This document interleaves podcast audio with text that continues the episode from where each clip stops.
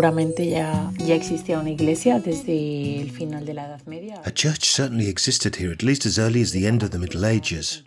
It wasn't until the definitive reconquest in the 13th century that settlements were established and Madrigalejo as it is now appeared among the towns in the lands of Trujillo.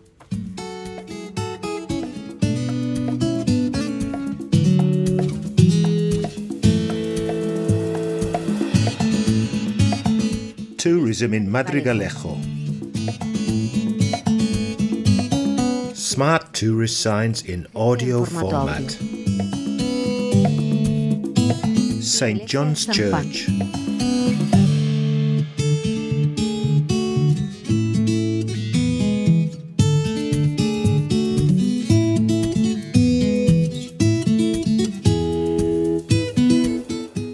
The origins of this temple are difficult to pinpoint exactly, as documentation and the most significant remains begin to be significant from the 16th century onwards. The date 1515 is engraved on the bell tower. The stone used in its construction, according to popular tradition, was brought from the destruction of the castle that Isabel the Catholic had ordered to be demolished in 1477 in nearby Castillejos.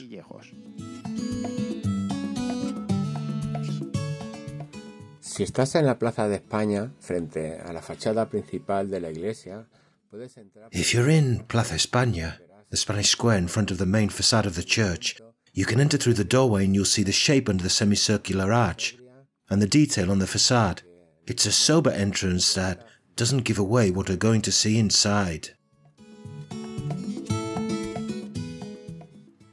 Once inside the church, we can walk through the three naves.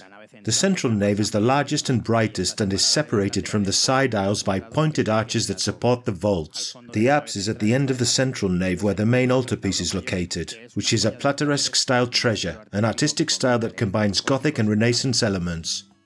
The altarpiece has a very complex architectural structure with columns, entablatures, and alcoves.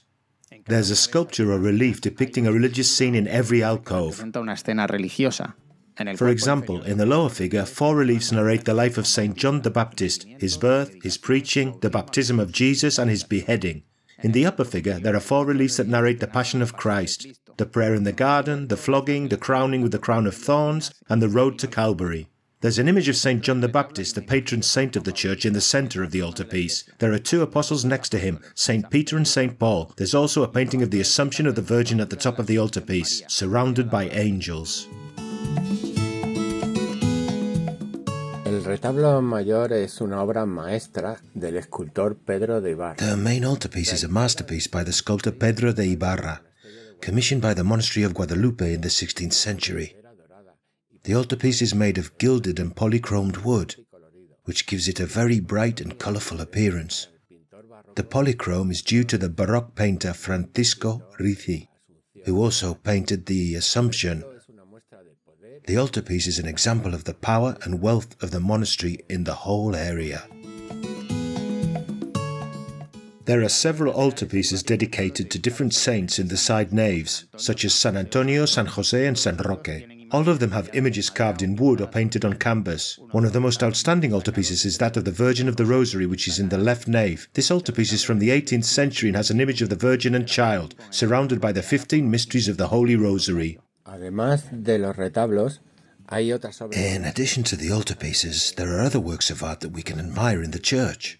For example, there are several oil paintings on canvas, as well as sculptures of Christ crucified or an Immaculate Conception. There are also some liturgical objects, such as chalices, monstrances, and reliquaries. Some can be considered archaeological pieces as well, such as Roman columns or medieval tombstones.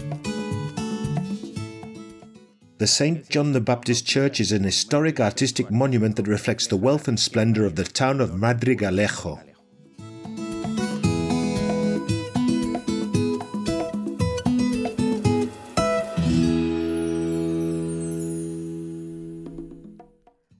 A production for Radio Viajera, financed within the framework of the Project for the Development of Smart Villages of the Government of Extremadura and the European Union, with the support of the Madrigalejo Town Council.